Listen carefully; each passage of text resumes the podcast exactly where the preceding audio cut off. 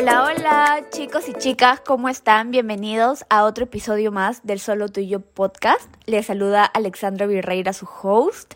Y antes de empezar el episodio de hoy, quiero agradecerles a todos ustedes por todo el amor y la acogida que le han dado al podcast. De verdad que me he sentido tan feliz porque siento que se ha logrado la meta que siempre quise al momento de crear un podcast. Entonces me siento muy feliz que se hayan identificado. Gracias por todos los mensajes, por hacerme llegar cómo se han sentido. Cada vez que sucede eso yo de verdad me pongo demasiado feliz, así que estoy súper agradecida con ustedes. Y obviamente grabar este segundo episodio me ha tenido emocionadísima todos estos días. Y bueno, ahorita estoy en mi habitación en mi cama, porque la verdad es que está haciendo un buen de frío, entonces estoy acá cómoda para poder grabar este podcast, porque este podcast es como estar en una conversación entre amigos y amigas. Ahora, antes de poder hablar sobre el tema que les tengo hoy, como ya vieron, vamos a hablar sobre las citas, las famosas citas, quiero decirles algo. Yo en realidad tenía preparado para este episodio otro tema, pero hace unos días atrás sentí la inspiración de hablar sobre este tema que se conoce como las citas. Entonces estuve como luchando con eso. Yo decía, no, pero es que yo quiero hablar de otro tema, pero algo me decía, habla sobre las citas, sobre las citas. Entonces acá estamos amigos, vamos a hablar sobre las citas. Quédate en este episodio porque les voy a contar cómo ha sido parte también de mi experiencia con las citas cuando era soltera y dentro de esta contada de la historia que les voy a dar, que siento que me voy a abrir, nunca he hablado sobre lo que voy a hablar ahora por redes antes. Entonces va a estar muy interesante el episodio de hoy y si te llegas a identificar con este tema o con algunas cosas que yo comente, no dudes en hacérmelo saber, escribírmelo. Ya saben, yo amo que me escriban y que me hagan saber todo lo que sienten, piensan, etc. Entonces, vamos a comenzar. Ok, las citas. Este tema de las citas, eh, hablando de mi experiencia con las citas, ahora que lo veo en retrospectiva, es como un tema bien complicado.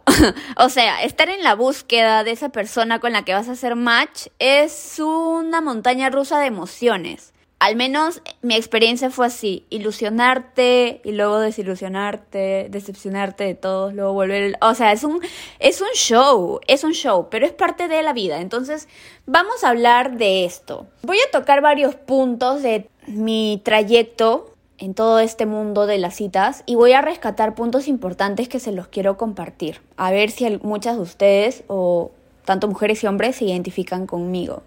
Cuando yo empecé en el tema de las citas, siendo sincera, fue antes de la misión. Ah, para los que están escuchando el podcast y bueno, no me siguen en redes sociales, yo soy miembro de la Iglesia de Jesucristo de los Santos de los Últimos Días y serví una misión en la Ciudad de México un año y medio. Eh, ¿Qué hacía ahí? Predicaba el Evangelio a las personas en México. Bueno, ahora retomando el tema, antes de ir a la misión, yo no tenía muy en claro qué era lo que quería en un muchacho, solamente tenía características físicas, o sea, de ley quería que sea más alto que yo, quería que tuviera el cabello así, quería que tuviera los ojos así, que se vistiera bien, bla, bla, bla, bla. Tenía en cuenta el matrimonio, pero no como una meta cercana. O sea, sabía que yo me iba a casar, pero lo veía como algo tan lejano que en realidad no me preocupaba el tema, ni siquiera me esforzaba en, no sé, en preocuparme en cómo quisiera yo que fuera mi esposo. O sea, no. Literal, yo en esa época no tenía en cuenta eso, solamente me dejaba guiar por si el chico me parecía interesante, si me parecía lindo o no. Entonces, esa fue como que mi guía al inicio cuando yo entré a este mundo de las citas. Entonces, eh, recuerdo que en esa época yo estaba trabajando, también estaba estudiando, entonces los chicos que me parecían interesantes y me invitaban a salir, yo aceptaba. O sea, mi única guía era si el chico era más alto que yo, si me parecía interesante y si se vestía padre, o sea. Esas eran las características que yo buscaba para decir un sí, quiero salir contigo, ¿no? O sea, en citas. El tema es que al no tener una lista de cualidades o al no saber más o menos cómo era la persona con la que yo quería salir y no tener muy en claro el propósito de las citas, sino verlo como, ah, ya, pues voy a salir en citas y ya, me llevaron por un camino que me trajo decepción, frustración y desilusión. Y ahora lo voy a explicar por qué. Porque yo siempre he sido una muchacha que no toma, no fuma, no va a discotecas porque no me gusta, soy muy tranquila, entonces en mi mundo en esa época yo pensaba, ahora que lo pienso siento que era súper inocente, pero yo pensaba que los muchachos eran igual que yo. que eran tranquilos, no tomaban, no fumaban. Bueno, Alexandra en su mundo de burbujas. Cuando empecé a salir en citas con estos chicos, ¿no? De mi escuela, eh, del trabajo, etcétera, que me invitaban a salir, oye, vas a comer, ya iba. Al hablar con ellos, me daba cuenta que éramos totalmente distintos. O sea, me empezaban a preguntar, oye, el sábado yo he ido a una discoteca y me encanta este vino tal, ¿cuál es tu vino favorito? Y yo me quedaba, chale, ¿y ahora qué le digo? Yo no tomo. Y cuando les decía yo no tomo, para ellos era así, como si, si hubiera presenciado un milagro de ¿qué? No te lo puedo creer, ¿cómo no vas a tomar? ¿No fumas qué? ¿Qué? ¿En qué mundo vives? No, una onda así. Y yo me quedaba así de, mm, no, no, no, no, este chico es súper diferente a mí. Y ahí es donde venía como que el chico me parecía bien interesante yo ya me alucinaba, ah, porque ese es otro punto. Alexandra se ilusionaba como no tienen idea. ¿Han visto esos memes de la chica que un chico le dice hola y ella ya se está alucinando, casada y todo el show? Bueno, yo era así. Me ilusionaba como no tienen idea. Entonces, como yo ya me ilusionaba un montón, salía con estos muchachos y al conocerlos más me daba cuenta de que, ah, no, no, no, no, no, eran completamente distintos a mí. Me hablaban de cosas que yo, ala, ¿no? Pues no sabía nada, no me sentía cómoda tampoco hablando de esos temas. No había un tema de conversación, o sea, no había algo en común. Y eso me traía mucha frustración y de solución. Hasta que llegué a un punto en el que me empecé a quejar con Dios, yo recuerdo muy bien, y dije, ¿por qué no permites que el chico que yo quiero se cruce en mi camino? ¿O por qué permites que chicos que me parecen súper interesantes y me ilusiono luego no sean lo que, lo que yo quiero? O sea, no, no tengamos nada en común. Y recuerdo que en ese día yo quejándome, eh, me vino un pensamiento, como, como que me cayó el 20, y el pensamiento fue, estás buscando en el lugar equivocado. O sea, yo quería encontrar un chico así, ¿no? Con mis características físicas porque era lo único que tenía mapeado. Pero interiormente también quería una persona tranquila, o sea, una persona que sea, o sea, que tenga cosas en común conmigo. Aunque ni siquiera sabía qué cosas en común, pero yo quería que tuviéramos cosas en común, ¿no? No voy a negar que fuera de la iglesia hay chicos muy tranquilos, pero en esa época yo no me cruzaba con nadie. Entonces, para mí, yo ya había llegado a pensar de que todos eran como los que me había cruzado, lo cual es un error, pero en esa época yo generalicé eso. Y el pensamiento que me vino fue, date la oportunidad de conocer chicos dentro de la iglesia, lo cual antes no se me había ocurrido.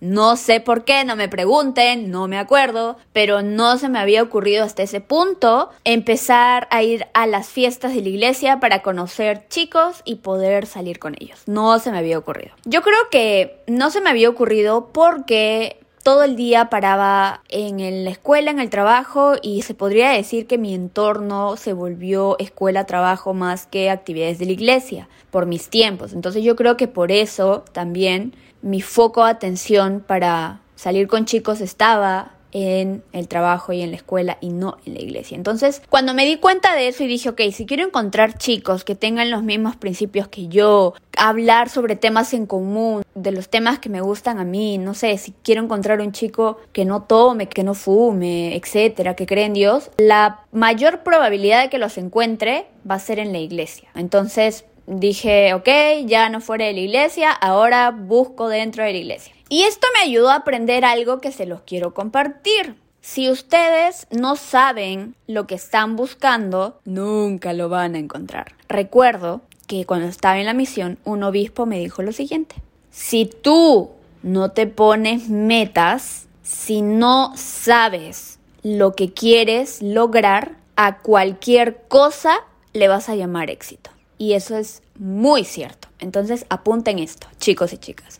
Si ya están saliendo en citas o van a recién entrar a este mundo de las citas, o ya están en este mundo de las citas y ya están a punto de hartarse de todo esto, fíjense si tienen en claro lo que quieren para su vida. O sea, eso es lo principal. Si aún no saben qué es lo que están buscando, siéntense ustedes un momento en su habitación, saquen su cuaderno y pónganse a escribir qué es lo que ustedes desean para su vida. Porque muchas veces buscamos con los ojos cerrados y ahí no vamos a encontrar nada. Y si encontramos algo, luego puede ser que nos traiga sufrimiento. Entonces, mi consejo es que primero asegúrense de saber qué es lo que quieren para su vida, qué persona quieren en su vida, qué clase de familia quieren formar. Eso es lo principal. Y esto yo lo vine a aprender en la misión. Cuando yo me fui a la misión, recuerdo que una de mis compañeras me preguntó hermana, ¿cómo quisiera que fuera su esposo? Yo le dije, lo, la única lista que tenía era,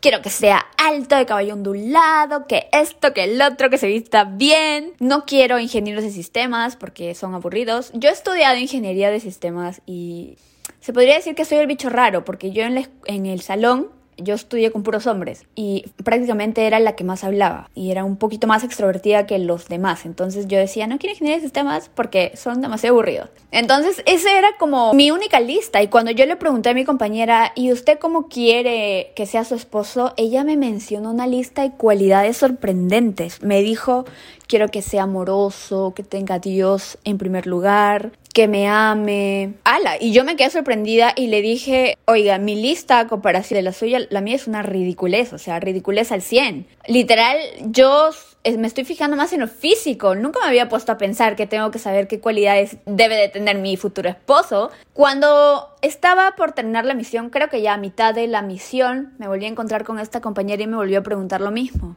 Recuerdo que el consejo que me había dado ella me dijo, fíjese en los líderes de cada barrio al que usted vaya, observe a las familias jóvenes y de ahí rescate qué es lo que usted quiere para su vida, qué tipo de hombre quiere, qué cualidad quiere que tenga él. Entonces yo empecé a hacer eso. Al terminar mi misión yo ya tenía una lista de cualidades que yo quería que tenga mi futuro esposo, pero ahí no quedaba el show. El secreto de todo esto es que una vez que tú tengas tu lista, lo apliques en tu vida. Porque la luz atrae a la luz. Entonces tú vas a atraer a una persona que probablemente tenga las mismas cualidades que tú. No idénticas, porque no es que vas a conseguir a tu gemelo. De hecho, que tengan diferencias es bueno porque luego nos complementamos. Pero más que nada, que tengan la misma mira que tú, ¿ok? Entonces, si tú ya tienes tus puntos, esos puntos debes de aplicarlos en tu vida. Por ejemplo, mi lista era de que primero el chico tenía que ser miembro de la iglesia, porque yo tomé la decisión de que yo quería casarme con un chico que era miembro de la iglesia porque vamos a tener los mismos principios, la misma creencia, teníamos prácticamente la misma educación espiritual, entonces eso era muy importante para mí. Yo no iba a estar con alguien que no sea miembro de la iglesia. Otro punto que yo tenía era que siempre ponga a Dios en primer lugar y que lea las escrituras. Entonces, para yo conocer a alguien que lea sus escrituras sin necesidad que nadie le diga lee las escrituras, tenía que ponerlo en práctica en mi vida. Porque yo no iba a recibir a alguien que sea un lector si yo no estaba leyendo bien. Entonces yo me esforcé por aplicar ese hábito en mi vida para conocer a un chico así. Y ahora estoy muy agradecida con eso porque Richard es una persona que lee sus escrituras solo, o sea, no hay esa necesidad de decirle, lee tus escrituras. No, no hay. Y es lo que me encanta. Entonces, muchas de las cualidades que yo quise en mi futuro esposo, lo apliqué en mi vida para poder atraer eso a una persona con la misma mira. Pero obviamente siempre van a, aún así encuentres a esta persona que, que cumpla la mayoría de las cosas de tu lista, porque no las va a cumplir al 100, van a tener diferencias. Y esa diversidad en el matrimonio enriquece totalmente una relación, porque eso te va a ayudar a aprender las nuevas cosas que trae tu pareja. Y te vas a complementar al 100. Entonces, luego que yo llegué de la misión, ya tenía en claro qué era lo que yo quería en un muchacho, ya estaba trabajando esas cualidades en mí, y el matrimonio se volvió una meta cercana, ya no era una meta lejana. Eh, de hecho, cuando llegué de la misión tuve dos metas muy claras, una era seguir estudiando y la otra casarme porque quería formar mi propia familia. En la misión había logrado entender la importancia del matrimonio y la importancia de las familias. Y obviamente la importancia de tener una familia centrada en Jesucristo. Entonces eso se volvió tan importante para mí que yo empecé a tomar muy en serio las citas y logré entender el propósito de las citas. Pero no todo fue color rosa, amigos. Hubo una época en la que por más que iba a fiestas y me pedían el número, por más que estaba eh, yendo a actividades y conocía a personas súper chéveres, nadie me invitaba a salir. Y yo decía, ¿por qué? ¿Por qué? Porque, a ver, hay chicas y tengo amigas que invitan a salir a los chicos. Y yo literal que las admiro con todo mi corazón porque yo soy muy chapada a la antigua. O sea, por más que un muchacho a mí me guste en esa época, yo no lo iba a invitar a salir jamás en la vida. Pero tengo amigas que no son así, que ellas han invitado a salir a los chicos que a ellas les parece interesante, lo cual me parece una genialidad, pero en mi mundo eso no pasa porque yo soy muy rochosa. O en esa época era demasiado rochosa. Entonces estaba así gritando a los cielos y decía, porque nadie me invita a salir, no puede ser, ahora que ya me siento lista, nadie me invita a salir y cuando no quería ni casarme, me invitaban a cada rato. Eh, recuerdo que luego unos amigos me escribieron y me dijeron, Alexandra, me he enterado que tienes un buen de pretendientes atrás tuyo. Tengo unos amigos que quieren invitarte a salir y que me hablan de ti a cada rato, como saben que soy tu amigo, me preguntan a cada rato por ti. Y yo me quedé así de, ah, qué chévere, le digo. Pero ¿sabes qué? Este, esa información no me ayuda porque, o sea, ¿de qué me sirve saber que tengo muchos pretendientes y nadie me escribe? Y él me dijo, Ah, lo que pasa es que mis amigos tienen miedo de invitarte a salir, porque ellos creen de que muchos chicos están atrás tuyo y que tú estás saliendo ya con varios muchachos y como que ellos creen que no, o sea, que no van a lograr que tú te intereses en ellos o una onda así. Y yo en mi cabeza pensé, si supieran que solo lo que me rodea son las tristes moscas, sí me invitarían a salir. Y recuerdo que le escribí y le dije, pues, o sea, a mí nadie me está invitando a salir. O sea, por más de que digan de que muchos chicos están preguntando por mí, nadie me está hablando directamente a mí. Entonces, saber que tengo pretendientes por ahí no me servía porque no estaba saliendo con absolutamente nadie. Y este es el tercer punto que quiero aclarar, tanto para las chicas que invitan a salir a los chicos o los chicos que invitan a salir a las chicas, no supongan que alguien tiene muchos chicos atrás o que no tienen oportunidad con alguien. No supongan eso. O sea, lo peor que pueden hacer cuando están por tomar una decisión o hacer algo es suponer. Porque el suponer es poner una situación falsa en tu cabeza. No está sucediendo eso, a menos que tú lo compruebes. Recuerdo que yo hablé esto con Richard y yo le dije, ¿a ti no te pasó eso? O sea, eh, cuando me quisiste invitar a salir, ¿no te pasó lo mismo que estos chicos? Que pensaste que muchos chicos estaban atrás mío y que yo ya tenía muchas citas agendadas, tipo una doctora, no sé de dónde habrán sacado eso, la verdad. Y Richard me dijo, no, yo nunca pensé eso. Probablemente me haya intimidado el saber que ya tenías una carrera terminada. Eso como que me intimidó un poco, pero no hizo que parara la decisión de invitarte a salir. Y yo dije, pues qué chévere que no lo hayas hecho, porque créeme que si lo hubieras hecho yo no sé con quién estaría ahorita o dónde estaría.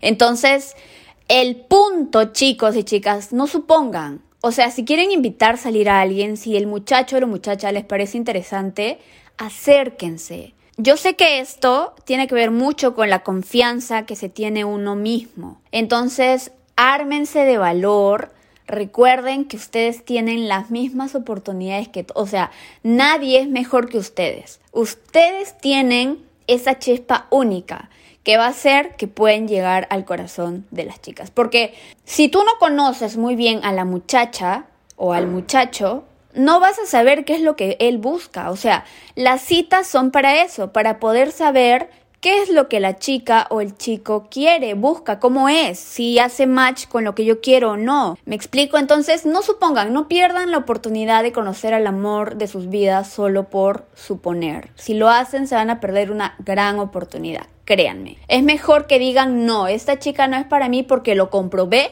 porque salí con ella y no hicimos match, no tenemos nada en común, mm", a decir, no, pues no sé si no era para mí, yo supuse que tenía tantas cosas, ¿no? Entonces suponer es malo. En este mundo de las citas y del amor, suponer es malísimo, amigos, no lo hagan.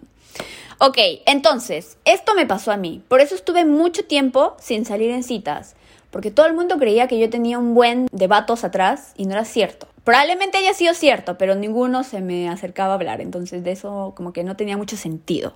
El otro punto que quiero tocar es que no le tengan miedo al rechazo. El mundo de las citas y en el mundo del amor, amigos, el rechazo es parte del paquete. Porque en el mundo de las citas tú estás conociendo a la gente.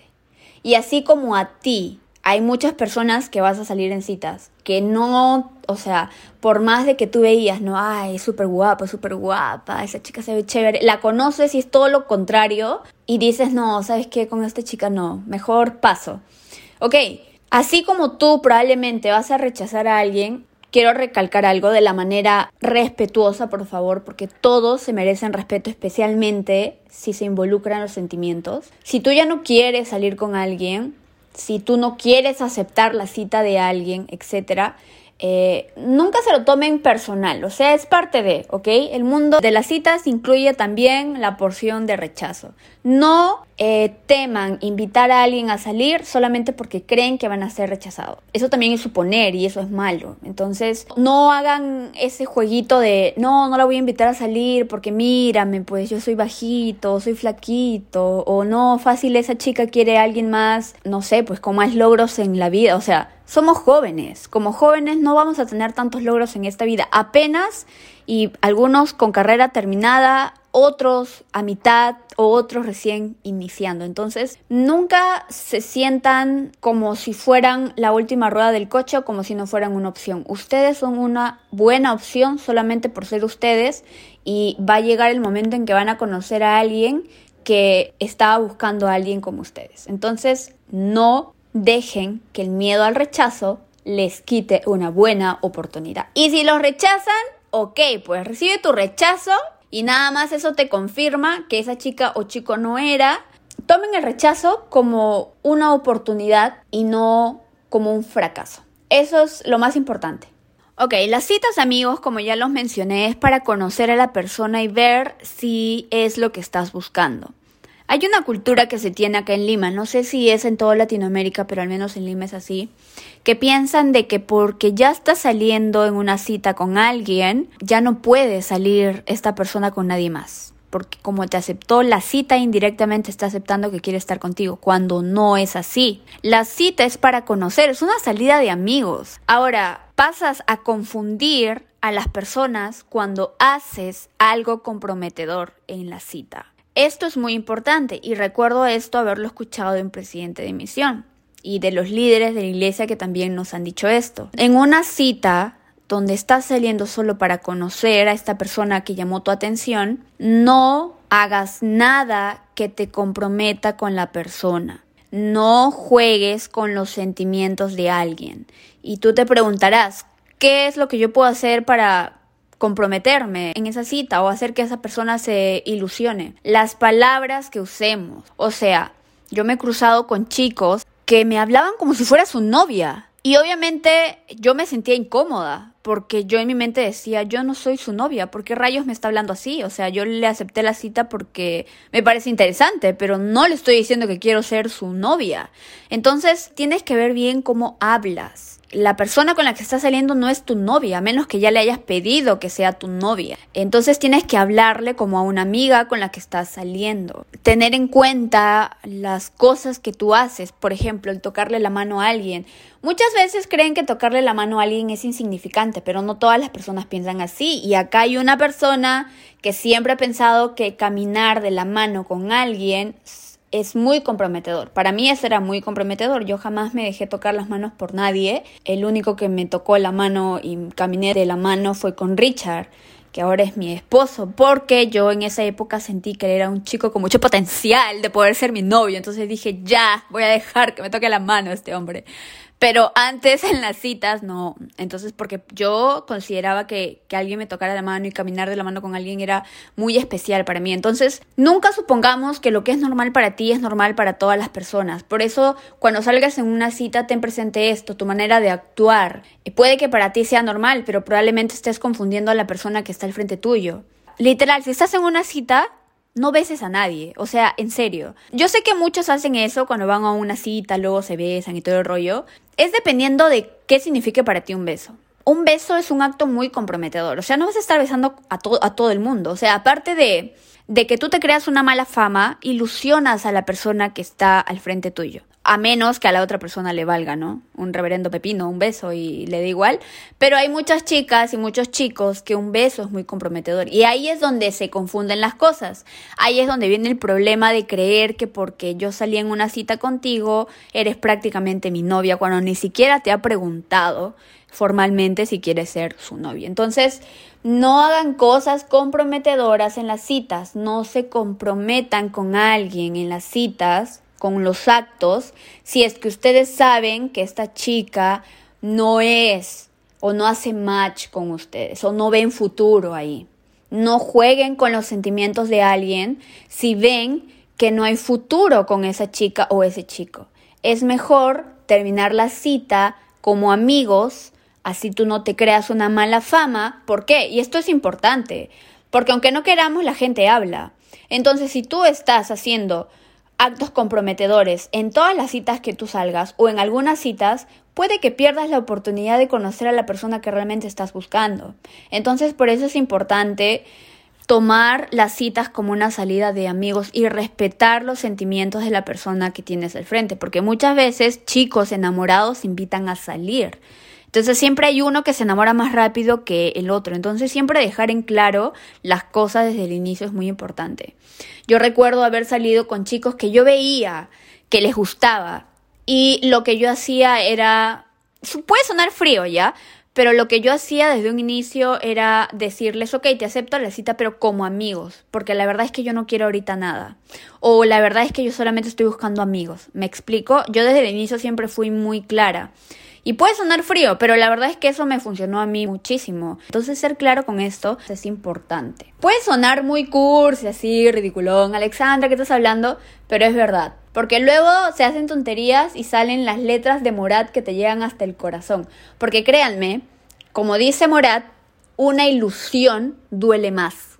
Porque extrañas lo que nunca pasó. Y es muy cierto, chicos, es muy cierto. Le habla acá la que se ha ilusionado creo que un montón hasta que entendí que ilusionarme mucho no era bueno. Entonces, sigamos. El otro tip que ya lo mencioné es importante. Tienen que ser claros y reales desde el inicio. Lo típico que pasa en las citas es fingir ser una persona que no eres. Y créanme que eso no funciona. No funciona, amigos. No funciona. Sean reales, sean ustedes mismos. Yo les voy a contar esto. Yo salí con chicos donde desde el inicio algunos me decían todo lo que tenían, todo lo que habían logrado. Y yo me quedaba sorprendida porque era como, hola, ¿cómo estás? Hola, yo soy Pedro. Y he servido esta misión, y vivo en tal lugar, y estudié tal lugar, y trabajo en tal lugar, y tengo un carro. Y yo en mi mente decía, ¿en qué momento te he preguntado todo eso? Solamente te dije, hola, ¿cómo estás? Entonces, procuremos ser lo más reales posibles procuremos ser nosotros mismos. Una cita no es una entrevista de trabajo. En una entrevista de trabajo te luces. En una cita, al menos desde mi perspectiva, no lo veo necesario. Podrán haber chicos y chicas que les gusta eso, que les, que les gusta saber qué es lo que han logrado y etcétera. Para mí, o sea, todo este podcast es desde mi experiencia. Para mí eso no es tan importante.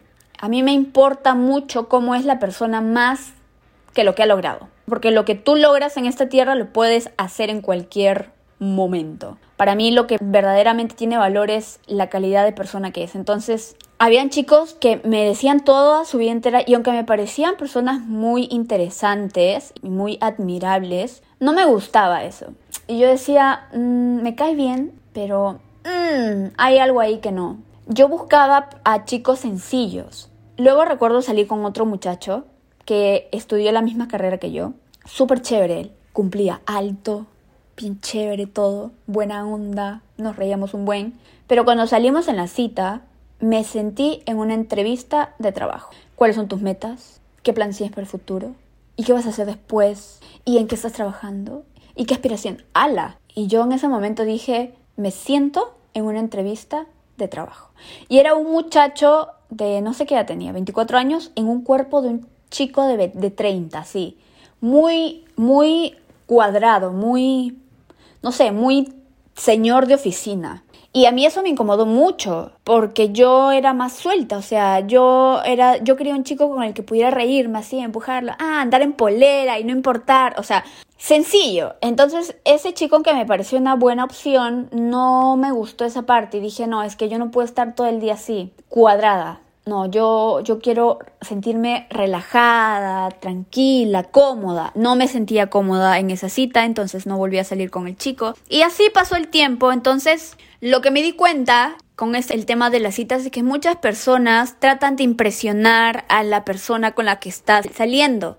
Lo cual no los culpo, es algo natural y es algo normal querer mostrar tu mejor versión a la persona que tú ves y te atrae y te gusta un buen. Pero no exageremos, o sea, hay que ser reales, hay que ser nosotros mismos. Y sí, obviamente no te vas a comportar de la peor forma, ¿no? O sea, en la cita da lo mejor de ti, pero siendo tú. Porque créeme que cuando son novios luego, eso de que lo que tú aparentaste luego se nota. Porque lo que aparentas ser y no eres luego se te va a olvidar y luego va a salir la verdad. Y ahí es donde muchas desilusiones vienen. Entonces, ser claros desde el inicio, cuál es tu intención, qué es lo que quieres tú, eh, es muy importante. He tenido amigas que han estado con chicos años de relación y nunca ella le dijo a él qué era lo que ella quería con la relación. Cuando ella le dijo cuál era o qué era lo que ella esperaba de la relación, él lo que le dijo fue, pero yo no quiero eso. Y, y miren, esto pasó tres años después. Entonces, ser claros y ser reales es lo mejor que pueden hacer. Cuando Richard y yo, antes de ser novios, estábamos en citas, recuerdo que tuvimos una conversación, una de las conversaciones más sinceras y siento que fue esa, esa conversación impulsó todo. En esa conversación él me dijo que era lo que él esperaba y yo le dije que era lo que yo esperaba.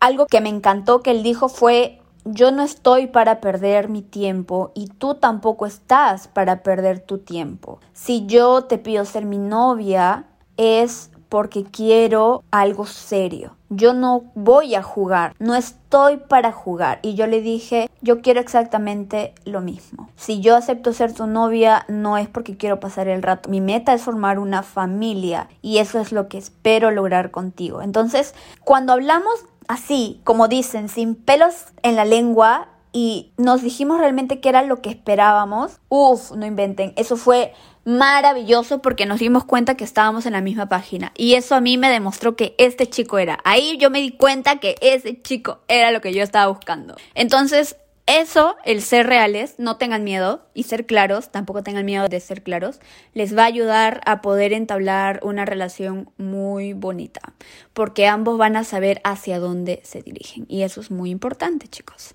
Ahora, después de hablar de todo esto, eh, las citas no acaban ahí. Las citas no es exclusivamente para la gente soltera. Muchos creen que sí, pero eso es mentira, amigos. Las citas también siguen en el matrimonio. Ahora que estoy casada, puedo darme cuenta de eso. Muchos creen que cuando se casan, pierden la chispa, ya no hay citas, ya no hay diversión, la vida se te acaba, te vuelves un vejestorio sin diversión, sin nada. Eso es mentira. Bueno, depende de cómo lleves tu matrimonio, ¿no? Eh, pero en mi experiencia es mentira. Las citas en el matrimonio sí cambian, obviamente. Eh, yo me he dado cuenta que nuestras citas de antes era salir siempre sí, a los parques, a caminar, a museos, y lo cual era chévere, lo disfrutamos un buen. Ahora en el matrimonio, como tenemos más responsabilidades y ya vivimos juntos, nuestras citas pueden ser ir al cine, nos hemos vuelto fan de ir al cine, ir a comer algo o simplemente quedarnos a ver peli en nuestra casa. Algo que les recomiendo a todos los matrimonios jóvenes y los que ya tienen años, siento que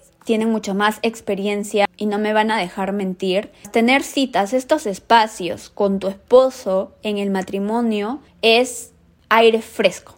O sea, sí, aire fresco. Porque aunque no creas, a veces el matrimonio se vuelve una rutina, ¿no? Él se va a trabajar, tú llegas, te estás en tu casa, tienes que cocinar, luego él llega y luego... Entonces se vuelve una rutina aunque no quieras. Entonces, ¿qué es lo que tienes que cuidar? Tienes que cuidar que no se vuelva todo tan monótono. Para eso están las citas en el matrimonio. Salir de la rutina, eh, disfrutar un momento juntos. Entonces, quizás las citas no van a ser siempre tan de salir y salir, porque tú vas a estar cansado, o sea, créanme, sí. Con más responsabilidades que tienes, ah, te cansas más. Entonces, las citas se vuelven más sencillas. En algunos casos, en mi caso es así, a veces las citas son sencillas, otras veces sí salimos, pero son muy especiales. Y las cosas sencillas son las mejores y más significantes. Así que si tú estás en tu matrimonio y no tienes el tiempo de salir como antes, no te preocupes. O sea, una cita en tu casa con tu esposo, ver una película, cenar algo rico, ver una maratón de una serie, se considera una cita. O sea, es una cita es sinónimo de tiempo juntos. Nada más. Esa acotación quería hacer porque ahora como casada es lo que yo puedo ver. Apenas tengo un año y seis, siete meses. Entonces, en este tiempo nos hemos dado cuenta de que esas citas chiquitas nos han ayudado a tener ese aire fresco y salir de las rutinas que nos tiene el trabajo y el estudio. Y bueno, amigos, ese fue el tema de hoy. Espero les haya gustado. De verdad que me encanta hablar de este tema. Siento que he hablado cosas que no he hablado antes. Bueno, todo lo que les he contado Richard sabe porque así como me encanta hablar un montón, ya se imaginarán cómo lo tengo al pobre hombre cuando me viene un recuerdo y se lo cuento, pero se lo cuento con 10 historias detrás para que entienda la perfección.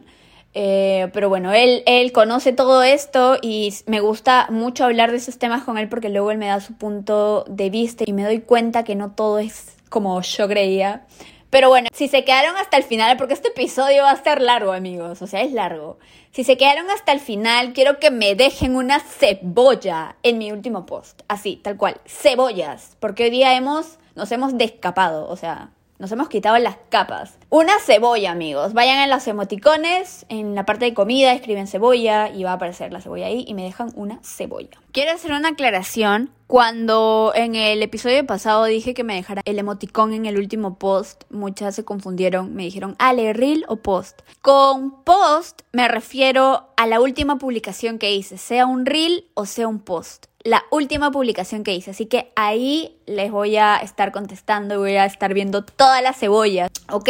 Bueno, gracias por quedarse hasta acá y nos vemos en el siguiente episodio, chicos y chicas. Bye.